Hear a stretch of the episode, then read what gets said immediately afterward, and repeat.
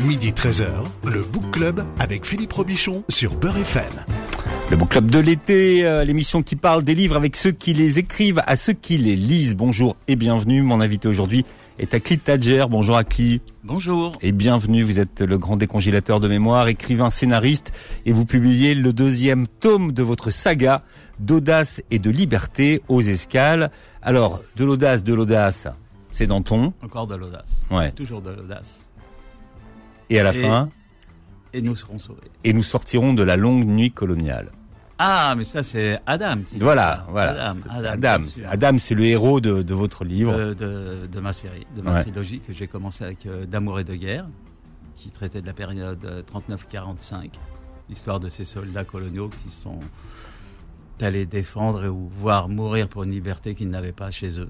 Voilà, je raconte cette saga à travers d'un personnage qui s'appelle Adam, un jeune cabine qui est déraciné, enrôlé de force et qui va connaître euh, euh, les affres de la guerre et surtout qui va se découvrir une conscience nouvelle à partir de, ce moment-là, à savoir que l'empire qu'on lui décrivait comme imbattable, insurmontable, indépassable, va s'écrouler très vite devant ses yeux. Mhm. Et donc, de retour de la guerre, eh bien, il va, il va militer déjà. euh, en tout cas, il va commencer à réfléchir à cette Algérie euh, nouvelle qu'il euh, qu'il veut. Est-ce qu'on peut démarrer votre votre trilogie par le, deuxième tome ou, pas? Oui.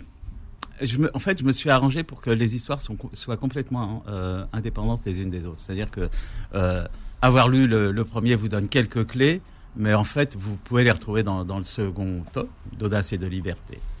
Hmm. Justement pour, euh, pour cette raison qu'on soit pas euh, obligé ou de se, se sentir obligé de lire le premier. En fait, si vous lisez le, le, le tome 2, et ensuite vous lisez le premier, vous, voilà, vous ferez un flashback de, de 300 pages dans, dans la vie de mes personnages. vous verrez, voilà, les héros plus jeunes. Plus jeune, plus beau, plus fort et plus euh, dans la mouise.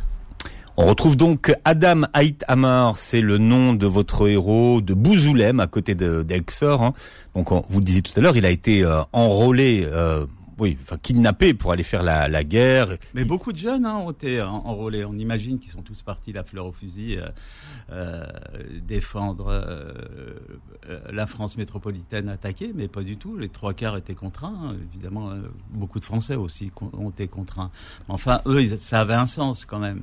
C'est-à-dire qu'ils défendaient le- le- Hmm. le- leur territoire à- attaqué, tandis que quelqu'un qui est au fin fond de sa montagne, quel est le sens de traverser la mer et d'aller défendre une liberté qu'il n'a pas pour euh, chez lui?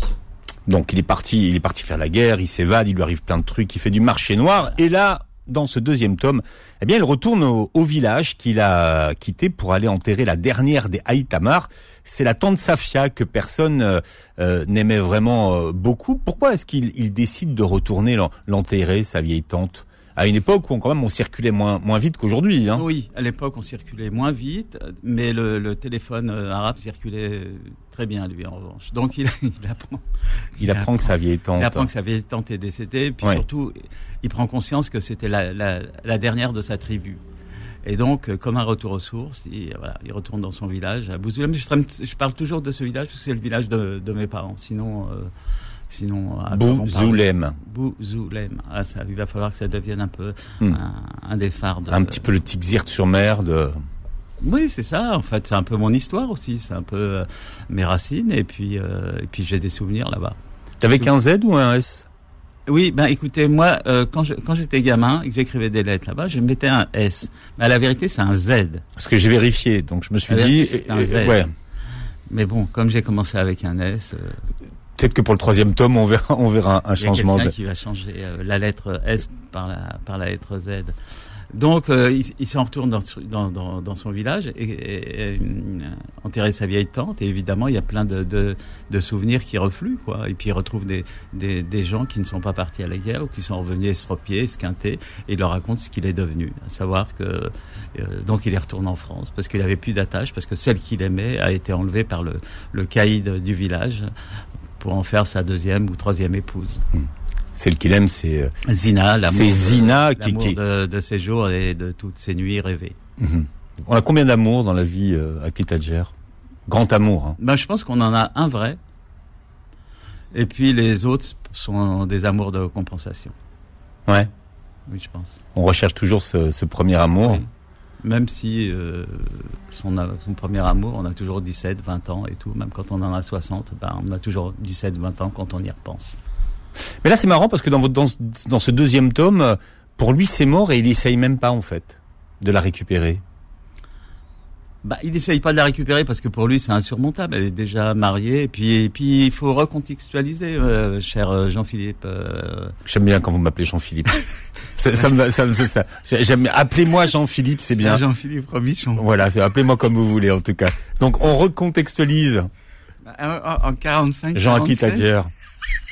Ça me fera penser à Amrouche, hein, c'est comme ça, vous voyez, Jean ah, Mouloud d'Amrouche. Alors en 47, euh, on piquait pas la, la femme du, du, du caddie, du notable, euh, qui avait tous les pouvoirs du coin, quoi. Hmm. Même si, même s'il voulait, s'il l'avait volé. Voilà.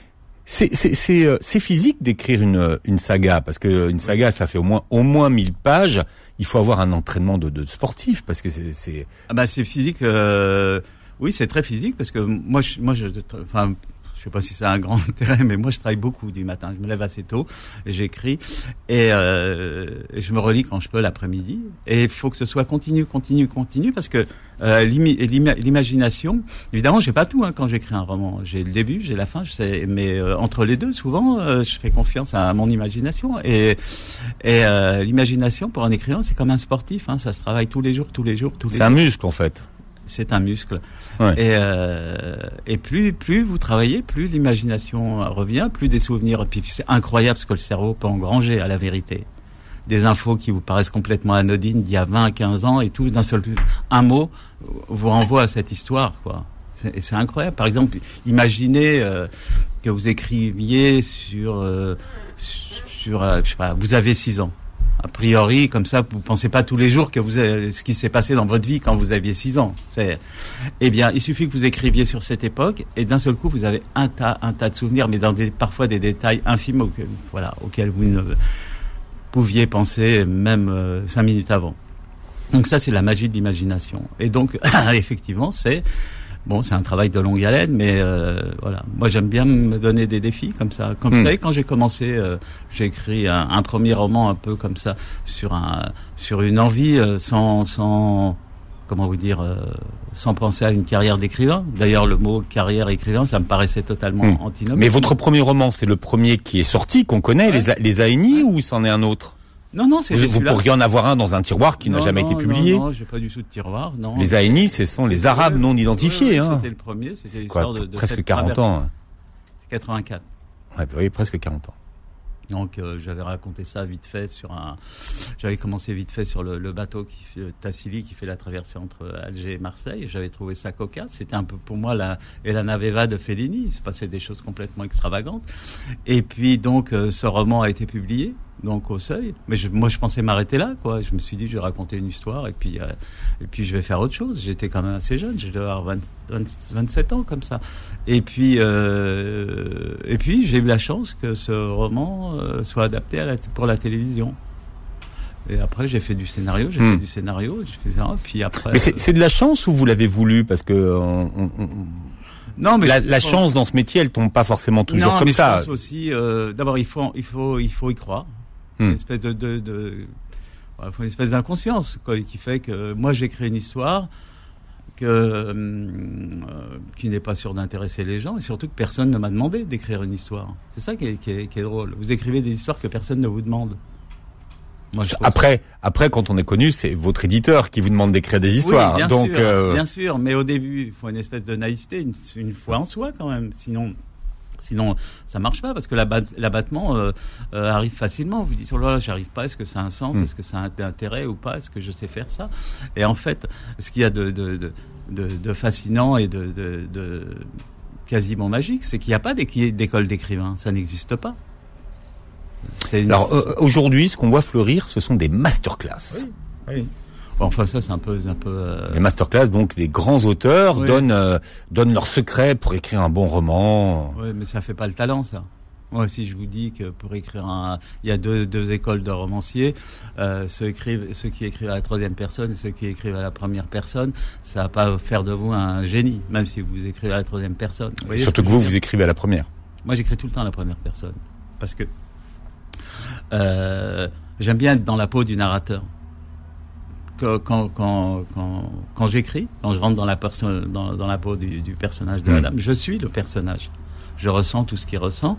Euh, euh, J'éprouve tous ses sentiments. Je, quand il va au feu, c'est moi qui suis au feu. Là, je suis euh, parmi les Allemands qui nous canardent. Quand, quand je suis amoureux, quand mon personnage est amoureux, moi, je suis amoureux de Zina pour de vrai. Je fais pas semblant. Voyez? Euh, votre héros, donc Adam, là, il est dans sa trentaine. Enfin, en tout cas, dans cette, euh, dans, dans le deuxième tome qu'on qu'on évoque euh, ce matin. Je, je le trouve moins, moins sympathique que dans le premier tome. Qu'est-ce qui s'est passé? Qu'est- Qu'est-ce qui fait qu'il est moins, euh, qui, qui croit moins en la vie? Ah, je crois que c'est, je crois pas qu'il croit moins en la vie, puisqu'il a, il a quand même un combat. C'est quand même de, de, de euh, penser cette, Algé- cette Algérie Algérie nouvelle c'est Ouais. comment le Mm. faire Mm. et, et avec qui. C'est pour ça qu'il réunit des, des, des, des gens, euh, des immigrés, euh, des rescapés de la Seconde Guerre mondiale, voire de vieux qui avaient fait la Première Guerre mondiale et qui sont Mm. restés en France. Et Mais il n'est pas plus faire- dur. Il est pas, pas plus dur finalement? Bah, en fait, c'est un homme blessé quand même. C'est un homme blessé. euh, il a perdu celle qu'il, celle qu'il aimait.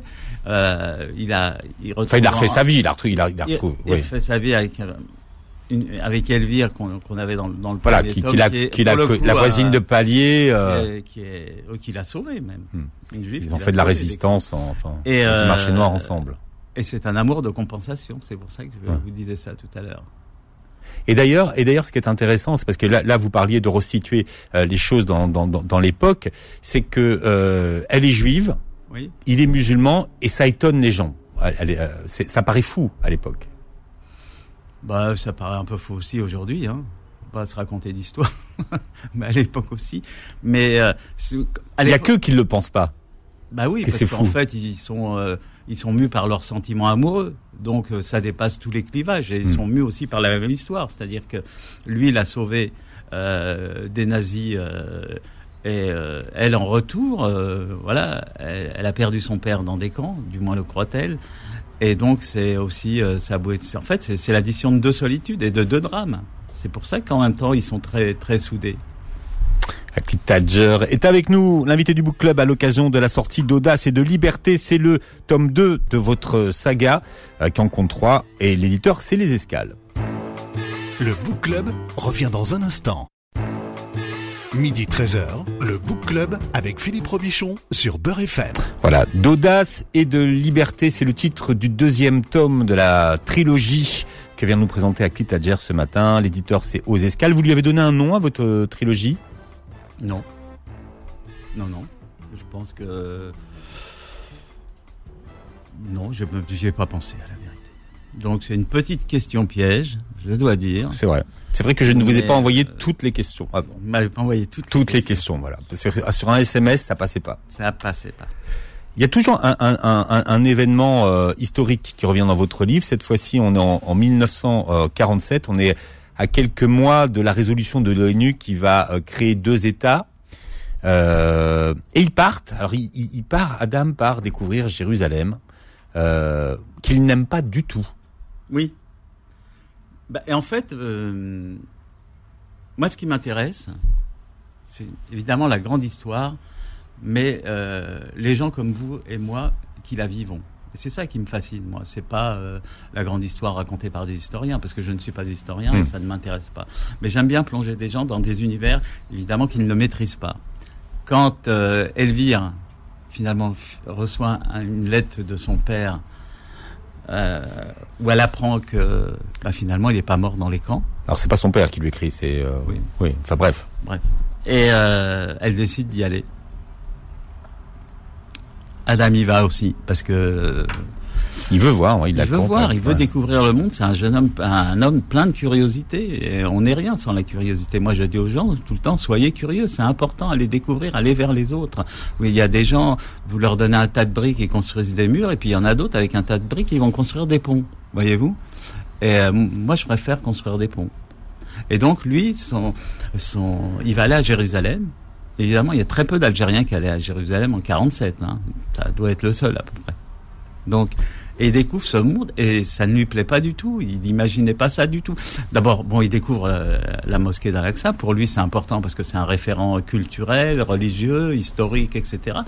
Mais euh, le reste, ça lui déplaît. Il voit ce, ce, cette ville en, plein, en pleine tension permanente qui lui rappelle aussi que c'est une guerre qui l'attend, qui se prépare et qui va venir. Et ça, il le pressent parce que Hmm. euh, il, il revient de la guerre. Il, voit les tensions sur Il sur voit les ouais. tensions entre religions. Il voit. euh, D'abord, il découvre aussi, euh, comme euh, beaucoup d'Algériens d'époque, qu'on peut être arabe et chrétien. Il n'en avait jamais vu avant parce qu'il rencontre des, des Voilà. Arabes chrétiens. Et ça, et, il, il comprend pas. Il comprend pas. Et d'ailleurs, c'est un, un, un, un arabe palestinien qui va lui parler de Saint Augustin. Hmm. dont il avait jamais entendu parler. Il lui dit mais vous avez un célèbre euh, un L'évêque d'Hippone. d'Hippone, vous avez un, vous avez un de nos, nos, nos, nos plus grands penseurs qui est euh, Saint Augustin, qui est chez vous et tout, lui il découvre.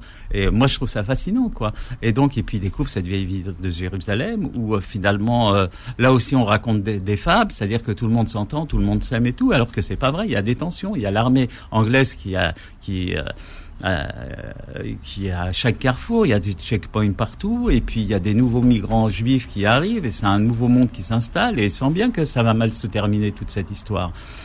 Et euh, c'est un pays qu'il aime pas. Hmm. Il aime pas. Et ça, c'est avant la partition de la Palestine. On est juste, oui, parce que On est juste au moment, et c'est là c'est le moment où il y a la, euh, la création des deux États. Voilà. Et moi, je trouve que c'est intéressant d'avoir ce regard-là sur cette époque-là. Vous, vous avez aimé vous plonger dans cette dans cette histoire-là à cette époque-là? Ah mais moi j'ai aimé parce que c'est révélateur de, de quand on quand on lit cette histoire à cette époque, on n'imagine pas que ça puisse bien se terminer. Déjà, tout de ouais. suite, Ouais, ouais. tout de suite, parce que euh, euh, les, les, les, les, parce qu'il y avait beaucoup, il y a, il y a plus de, de juifs euh, en, à, à Jérusalem que d'arabes, que d'arabes, chrétiens ou musulmans. Il y en avait déjà plus à l'époque, et c'était déjà compliqué. Parce que euh, la religion, ça, c'est, pas toujours dépend. Ça veut dire euh, la religion, ça veut dire qui relie, mais souvent ça relie pas du tout. Et souvent il y avait des tensions, mais ces tensions, elles datent datent d'avant les Anglais, d'avant les Ottomans, d'avant. Enfin bon, bref, c'est la nature humaine, on va dire. Mais quand euh, après la Seconde Guerre mondiale, euh, vous avez euh, hum, euh, tous ces Juifs qui arrivent en Palestine, parce que ce qui s'est passé, c'est que les Juifs en les Juifs en 39 pensaient pas la même chose, par exemple, de la France en 45. Et là, on le voit très bien avec le père d'Elvire, Hum. qui lui a un fort euh, ressentiment vis-à-vis Voilà. de la France. Voilà, il veut Qui- plus, voilà. il se dit que C'est eux qui l'ont livré. Alors il y en a beaucoup qui sont partis aux États-Unis, et puis euh, beaucoup qui ont voulu aller en, en Palestine. À l'époque, la Palestine qui n'était pas encore Israël. Et donc, euh, quand ces gens vont arriver, et puis ces petits Jérusalem, quand ils vont arriver tout ce monde, ils se disent bien que ces gens vont forcément occuper des, des, terres qui sont pas les leurs, qui vont euh, euh, acheter des maisons qui sont pas les leurs, et, et ça va être petit à petit un, un de, de, de, cette ville, et puis un reflux de, de, beaucoup de Palestiniens et chrétiens et et, euh, et musulmans, voire des, des juifs, euh, Hmm. des juifs de Palestine, palestiniens, qui ont été aussi euh, re- recalés pour faire venir tous ces tous ces juifs d'Europe qui ne connaissaient pas, parce qu'ils ne parlaient pas du tout l'arabe. Ces gens-là, ils étaient soit francophones, soit germanophones, soit etc. Et c'était voilà, on sent qu'il y a des tensions. Il y avait déjà des tensions, elles ont été ravivées par ça, à tel point que les Anglais, les Anglais en ont eu leur, leur, leur claque et qu'ils sont partis. Ils ont dit, euh, wait and see, débrouillez-vous entre vous. Il refuse, hein, lui, euh, finalement, de rester vivre en, en Mm. Palestine. Son projet, son histoire, c'est l'Algérie. Oui, C'est- l'Algérie nouvelle Mm. qui est en train, de, qui est à inventer finalement, et et, euh, et c'est son combat. Ah, c'est son combat parce que je vous ai parlé des Juifs après la Seconde Guerre mondiale qui ne voyaient pas le monde évidemment de la même façon qu'avant, euh, mais il en était de même pour euh, pour les soldats coloniaux, c'est-à-dire que euh, ils ne voyaient pas du tout l'empire français comme ils le voyaient avant, parce que euh, on s'est effondré en 39 à une vitesse quasi supersonique. Les Belges ont résisté plus que nous pour dire les choses telles qu'elles sont, et ils se sont dit mais c'est pas possible, cette France euh, euh, n'est pas n'est pas aux 100 millions d'âmes comme on disait, n'est pas la plus forte du monde. Les Allemands sont re- rentrés en France comme dans, comme dans du beurre quoi, très très facilement. En plus je vous parle même pas de la collaboration etc. Et, et c'est à la fin de la Seconde Guerre mondiale que euh, les premiers mouvements euh, indépendantistes sont nés. Il y en avait avant, mais là carrément sont nés. D'ailleurs, ça a commencé par l'Indochine. Euh, et ensuite, ça a été l'Algérie, puis d'autres Hmm. d'au- d'autres mouvements indépendantistes. Et, Beaucoup et, dans l'immigration, hein, d'ailleurs, en. France. Oui, oui, beaucoup, beaucoup, parce qu'en fait, c'était Hmm. en France qu'ils étaient le plus politisés. Là, il y en avait beaucoup, par exemple, qui étaient politisés dans, dans, dans, dans l'industrie, euh, chez Renault, chez Peugeot, etc., parce qu'il y avait beaucoup de syndicats. Et euh, c'est là où on leur a appris à mener des combats, etc. Si vous voulez voir euh, que vous soyez audible, il faut que vous fassiez ci, ça et ça et ça. Et euh, c'est beaucoup, parce que c'était pas en Algérie où il y avait quand même encore une chape de plomb, Hmm. alors qui s'est aggravée jusqu'en 62. Idéologiquement, euh, Adam milite pour une Algérie euh, libre. Lui, il parle d'un génocide identitaire qui a fait de, je mets des guillemets, de nous des hommes ni tout à fait français, ni tout à fait kabyles, ni tout à fait arabes. Et euh, de son point de vue encore, nous étions en sorte euh, un peuple hybride qui avait fini par développer un complexe d'infériorité. Mais c'est très vrai ça. Il y a eu un génocide identitaire, c'est-à-dire que quand quand, quand vous avez euh, tous les villages, toutes les villes et tous les villages à qui on change le nom, on va dire vous appelez tel village euh, Nogent-sur-Oued. Ah, mais qui, est- qui est- Ouais. qui est très connu et qui est, qui est très Très visité. connu, mais même plein de quartiers d'Alger qui ont, été euh, euh, Beaufraisier, etc. Tout ça, ce sont des noms français. Ils avaient des noms, euh, des noms euh, autochtones à la, euh, au départ. Ils avaient des noms. Ils savaient. Hmm. Et à partir du moment où vous dé- dépouillez les gens de de- d'identité de, leur village, vous les dépouillez eux-mêmes. Ima- imaginez durant la Seconde Guerre mondiale, pendant l'occupation, imaginez que euh, toute la zone occupée. D'un seul coup, euh, on change les noms euh, de, de toutes ces villes et qu'on oblige les gamins qui vont à l'école à apprendre le, nom des héros allemands, des, euh, des, des victoires allemandes, des succès allemands et de la beauté du Troisième Reich. Qu'est-ce qu'on aurait dit? On aurait dit c'est un génocide identitaire. Nos, nos, nos, nos belles villes de Normandie portent des noms de, de, de villes de la Sarre, de la... Voilà, c'est voilà, ce que j'appelle un génocide identitaire. Et alors, euh, ça a duré 100 plus de 130 ans, euh, ce- cette, cette, euh, cette histoire. Finalement, ça a fini par dépouiller les gens de, de, de, leur identité, et puis ça a fini aussi par, par les détruire aussi, par finir même plus se souvenir du, du, du nom original du, du village. Hmm. Même maintenant, des fois, ça reste. hein, Il y a des, des- alors quand, quand ce sont des, des, personnages importants de la culture comme Victor Hugo, voilà, on a, moi, ça me fait plaisir parce que c'est des personnages euh, Universel, c'est bon, universel. voilà. Mais quand un quartier s'appelle euh, Beau, Beau, Beaufraisier, ça devient gaguesque, quoi. Ouais, Maison Blanche, c'est mieux. Maison Blanche, ça s'appelle plus Maison Blanche maintenant. Maison Blanche, ça va encore. Passe Maison Blanche. Mais alors, quand c'est que les villages donnés à, on donne des noms de salauds à des villages, ça devient un peu, euh, pensons à- au cher euh, général Bijot. Ouais. Donc, euh, ça devient un peu grotesque. Bugeaud, Violent. le fameux, l'enfumeur, Oui. comme on disait. Euh, voilà. Euh... Ah non, ça c'était pour le, c'était sur le tome précédent, ça. C'était sur les, sur- c'était la genèse de votre, de votre, de votre saga. Athlete Tadger est avec nous. Alors vous m'avez pas, pas répondu tout à l'heure. Donc d'audace, on peut imaginer que c'est Danton et de liberté. C'est Paul Éluard ou pas? C'est Paul Éluard, la liberté. Ouais, Paul Vous savez Éluard. que Paul Éluard est né à Saint-Denis Ouais. Et je vous Il- disais qu'il était, il était mort à Charenton. Donc, euh, euh, non, mais je suis assez, je suis assez euh, amoureux de sa poésie. Voilà, je trouve que c'est un personnage euh, important de la poésie. Puis c'est un poète populaire, il n'y en a pas beaucoup. Souvent, c'est des gens un peu hermétiques, un peu. Mais euh, voilà. Et euh, je trouve que c'est important de. mm, Parce qu'on l'étudie plus beaucoup, on imagine que c'est des, des, gens poussiéreux, c'est des noms de rue, on sait plus trop qui sont ces gens, etc. Je trouve que voilà, je trouve que c'est important de les faire revivre euh, à travers des romans. Et puis, puis c'est aussi un des fondements de notre culture, la poésie. Athlete Tadger sur Beurre FM. Le Book Club revient dans un instant. Midi 13h, le Book Club avec Philippe Robichon sur Beurre FM. Elle écoute la java, mais elle ne la danse pas. Elle ne regarde même pas la piste. Et ses yeux amoureux suivent le jeune nerveux. Et les doigts longs de l'artiste. Ça lui rentre dans la peau par le bas, par le haut. Elle a envie de chanter cette physique. Son être étendu, son soufflet suspendu. C'est une vraie tordue de la musique. Eddie Piaf, euh, l'accordéoniste, ça fait partie de la bande originale de- du livre de mon invité, Aki Tadger, que le livre s'appelle d'audace et de liberté aux éditions euh, Les Escales. À noter que le tome 1 vient de sortir en poche chez Pocket. Voilà, comme ça vous pouvez partir en vacances avec les deux. Euh, Edith Piaf, elle, pour le coup, elle a une vraie histoire qui pourrait vous intéresser, hein, Kitadjer. Ah oui, Edith Piaf, c'est... Elle. euh, euh, Elle n'a pas besoin de scénariste dans sa vie. Non, sa vie, sa, sa vie c'est un film. Hein. Ah ouais. Sa vie, c'est un film, c'est une histoire avec de- des, soleils et des brûlures. hein. C'est c'est que ça, sa vie. Hein. C'est une fille qui sort du ruisseau, au sens propre. Hein. C'était euh, une fille de, de, de, de chiffonnier. Alors, on prétend qu'elle a des origines euh, euh, nord-africaines, mais bon, euh, on a tous hein, des, des origines nord-africaines. On est tous des Africains euh, transformés par le temps. Ouais, c'est vrai. Donc, euh, les, les succès des tests ADN le prouvent. Donc voilà. D'ailleurs, c'est même pas ça qui est important chez elle. Ce qui est important, c'est euh, bah, c'est la foi, c'est le feu. hein. Quand elle chante, euh, voilà, vous, vous- voilà, ça vibre et ça fait ça résonne, ça fait résonner en vous des choses incroyables. Pourtant, elle n'est pas de notre époque, mais en fait, quand je l'écoute à chaque fois. Voilà, parfois ça me file le cafard parce que ça me renvoie des, des histoires un peu, un peu perso, mais parfois c'est Ah bon? c'est une centrale euh, Quoi par exemple? perso, j'ai dit. bah, C'est justement, c'est à partir de... perso, en fait, il faut, il faut, c'est tout ce qu'il faut pas dire. J'ai dit perso, j'ai pas dit euh, euh, public. D'accord? Vous voulez qu'on en parle? Mais on est chez le psychanalyste ou on est à Radio c'est intér- c'est- c'est intéressant. Vous, vous, vous avez retrouvé l'affiche de son spectacle à l'Alhambra?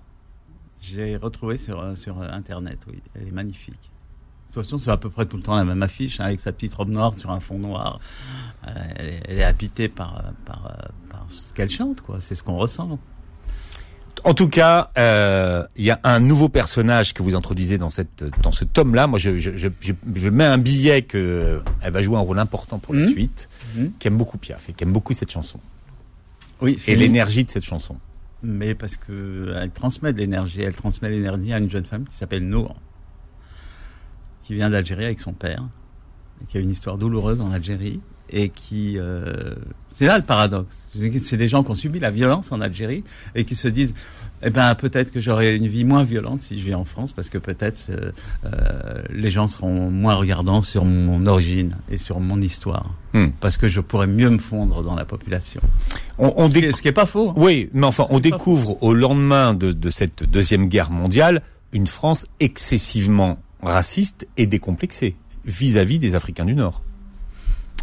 À la fin de la Seconde Guerre mondiale, bah oui, mais ça l'était déjà avant. hein. Donc euh, voilà, sauf que la parole se libère un peu plus, et puis euh, et puis euh, c'est une France euh, euh, qui est un peu euh, à reconstruire. Quand on est une France à reconstruire, à qui on fait appel évidemment à, à, à la main d'œuvre euh, corvéable à merci, c'est-à-dire les, les les les gens, les jeunes gens, les jeunes gens euh, d'Afrique du Nord en général, mais beaucoup, beaucoup, beaucoup d'Algérie, quoi. Moins de- du Maroc et de Tunisie, mais beaucoup parce qu'on se dit c'est un Mm. réservoir humain et, euh, et comme le pays a été ravagé, ben eux, euh, ils seront faits pour porter les, les madriers, les planches, monter sur les échafaudages et reconstruire euh, la France, quoi. Le, le, le- le café, enfin non, le quartier Mouffetard, hein, là où vous êtes, Mm. euh, pour la partie parisienne de votre livre, c'était une, une- partie où il y avait beaucoup de, de- de- d'Algériens qui avaient, Oui. qui avaient atterri. Oui, oui, oui, il y avait beaucoup. Dans le 13e, il y a aussi. Il y avait beaucoup. Il y avait beaucoup aussi dans, dans, dans le quartier Mouffetard. Ça, c'est des, des quartiers populaires où ils se- en fait, ils se retrouvaient surtout le dimanche. Là, pour discuter, euh, voilà, la vie. Et puis, et puis, et puis, un jour, est-ce qu'on sera libre? Est-ce qu'on sera nous-mêmes enfin? Est-ce qu'on pourra être libre comme des Français? Voilà, c'est à ça qu'ils pensaient. Et donc, mon personnage, donc Adam, fait des réunions avec ces gens. Qu'est-ce que c'est que la liberté? Et euh, alors, il y a des gens qui savent pas trop ce que c'est que la liberté. C'est ça qui est incroyable. Il dit, mais pour toi, la liberté. Finalement, euh, la réponse euh, vient d'un- chauffeur de taxi qui parle jamais, qui parle jamais et qui écoute, qui est là pour un peu pour s'instruire, et on lui dit et toi la liberté qu'est-ce que c'est pour toi? Et euh, il dit ben pour moi la liberté c'est refuser de faire ce que je veux pas faire. Et la vérité elle est là. La, liberté c'est de pouvoir dire non et, de pouvoir l'assumer parce que ça c'est encore plus dur.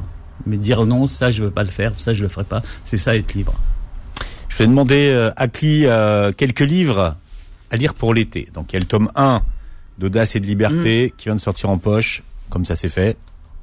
Alors qu'est-ce que qu'est-ce que vous Ah oui, proposez alors euh, pour, je, je vous ai concocté une petite, une petite liste de trois livres parce qu'après, bon, les vacances, c'est quand même les vacances. Hein. Et euh, je viens de terminer un livre qui s'appelle La goûteuse d'Hitler. Ah oui. Qui est pas récent. C'est récent, récent, ça? Bah, je l'ai lu en poche là récemment. Ouais, c'est ça, ça vient de sortir en poche, ouais. C'est fantastique et Ouais. c'est tiré d'une histoire réelle. On est en 43, Hitler est, est dans son nid d'aigle et tout. Il a peur qu'on l'assassine et donc il sélectionne euh, 43 jeunes, 43 jeunes filles parce qu'on en 43 sur des critères bien particuliers, évidemment sanguins, etc. L'autre elle a plus de cholestérol, l'autre moins et tout.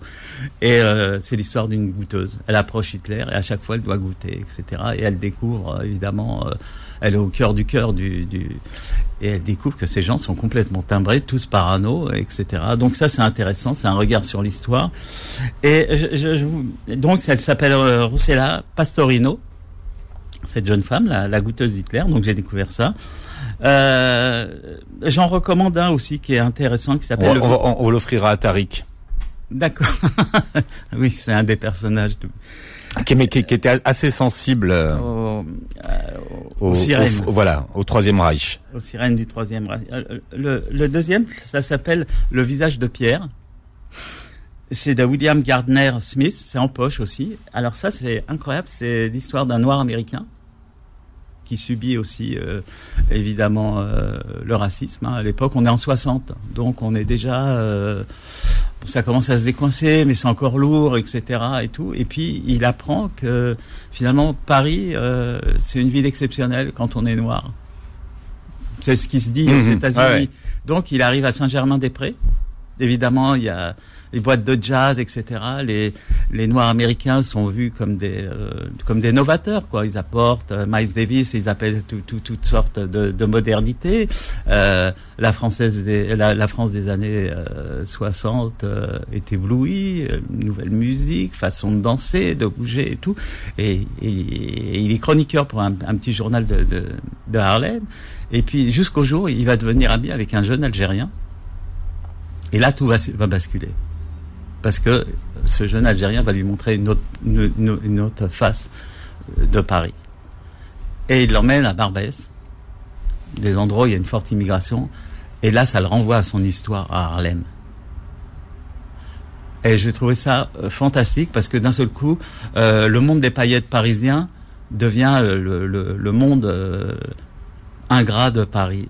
Et, et c'est un témoignage, c'est un récit, mais c'est un témoignage. D'accord, ça, par- ça part d'une histoire euh, Vrai, vraie. et, ouais. et, et, euh, et ce qu'il y a de, de, de, de fort et tout, c'est que c'est le, le, le seul Américain qui était témoin de la, la manif d'octobre 61. Il était là. en temps. Et il raconte avec ses yeux d'Américain cette manifestation. Alors il n'a pas tous les éléments de la guerre d'Algérie, il Mmh, comprend pas mmh. tout et tout. On essaye de lui expliquer, mais lui c'est tellement loin de ça. Et, euh, et j'ai trouvé que c'était fascinant. On rappelle le titre du livre de de Gardner, allez-y. Alors ça s'appelle Le visage de Pierre. Le visage de Pierre. En c'est en poche? C'est en poche, oui, En oui. poche. Et c'est Bon. très intéressant. Et Vous, eh, vous le vendez bien. hein. Bah, Là, que- il va vous envoyer des. Ah bon ah oui. Elle Là, est morte. Ouais, ouais. Alors il va rien m'envoyer Rien du tout. Mais, mais, mais euh, l'éditeur. Ah peut-être. On va dire tiens. Et puis sinon, ben, ben voilà, comme on est un peu dans l'actualité, et puis quand même il faut qu'on qu'on se rapp- on parle de, de, de, de nos de nos dictateurs qui vont nous envoyer bientôt euh, peut-être euh, le pire, c'est-à-dire euh, la ferme des animaux de George Orwell. Bon, voilà, c'est toutes les dérives de je vais faire votre bonheur, moi je sais ce qu'il faut pour vous, je sais comment vous rendre heureux et tout. Évidemment, on commence par soi parce que charité bien ordonnée commence par soi-même. Mhm. Le papa de 1984. Voilà. Voilà. Pareil, on l'a en poche. Hein, donc. Voilà, euh, il est en poche et tout. Je trouvais que c'était bien. En même temps, c'est léger, c'est une espèce de fable et, en même temps, euh, tellement, tellement, tellement d'actualité. Moi, je pensais que vous alliez nous donner le voyage au centre de la Terre, mais non. Je suis pas Non, mais je peux vous parler de la Dacha de Agnès Martin à Lugan. Voilà, un bouquin d'été super sympa et tout. Et ça prend pas la tête. Et, et puis c'est bien quand il y a un peu de sable de plage dans, entre les pages. Ouais. Vous lisez, vous lisez quand vous écrivez? Est-ce que vous lisez les autres ou au contraire euh, c'est euh, c'est la diète? Ben, c'est un peu la diète parce que comme je lis beaucoup de, de choses qui ont trait à, à ce que j'écris, euh, j'ai du mal à. Puis je- voilà, j'aime bien faire autre chose que lire et écrire quand même. On parlait euh, d'Edith Piaf tout à l'heure, mais euh, Adam a la chance incroyable de rencontrer euh, Slimane Azam. Ah oui, oui, oui, c'est vrai, c'est vrai. C'est ça qui est magique dans, quand vous faites de la littérature. C'est furtif. Voilà, c'est ça qui est intéressant. C'est que vous pouvez faire rencontrer tout le monde à, votre narrateur. Et là, en l'occurrence, il, rencontre Slimane Azem dans un café qui vient chanter. Et euh, je trouvais que c'était important. C'était un clin d'œil. En fait, c'est un, un, clin d'œil à l'histoire de mes parents, parce que mes parents adoraient ce chanteur, comme beaucoup de Kabyles d'ailleurs. Et euh, je me suis dit que voilà, c'était un petit clin d'œil, ça serait sympa. De toute façon, comme ils savaient pas lire et qu'ils sont plus là, ça changera rien. Mais c'est un petit clin d'œil pour euh, voilà pour ceux qui rencontre qui l'ont estimé. Avec Slimane euh, Azam. Le troisième tome, c'est pour quand? Je pense que ce sera pour euh, l'année prochaine. D'accord. En plein dedans. Et donc là, Zina et Adam, euh, hum hum ou pas hum hum oui, je pense que c'est possible parce que parce que mais le public réclame. non, mais attendez, c'est la première chose. C'est la première chose que je vous dis. Ouais. Vous savez, un roman, même s'il est historique, même s'il y a un fond historique solide et tout, c'est avant tout, il était une fois. Et voilà. Et je vous raconte une histoire. Machao. Histoire de gens. Machao. À Machao. À Machao. Voilà. Voilà. Akitager, le book club, vous réécouterez l'émission en podcast sur beurrefm.net et vous verrez la captation sur la chaîne YouTube. Merci d'avoir été avec nous. Quel plaisir de vous euh, revoir. À pareil, et puis bonnes vacances à tous. À tous ceux qui en prendront. Et à tous les lectrices et les lecteurs, parce que la littérature, ça fait quand même voyager aussi. Retrouvez le book club tous les dimanches de midi à 13h sur Beurre FM.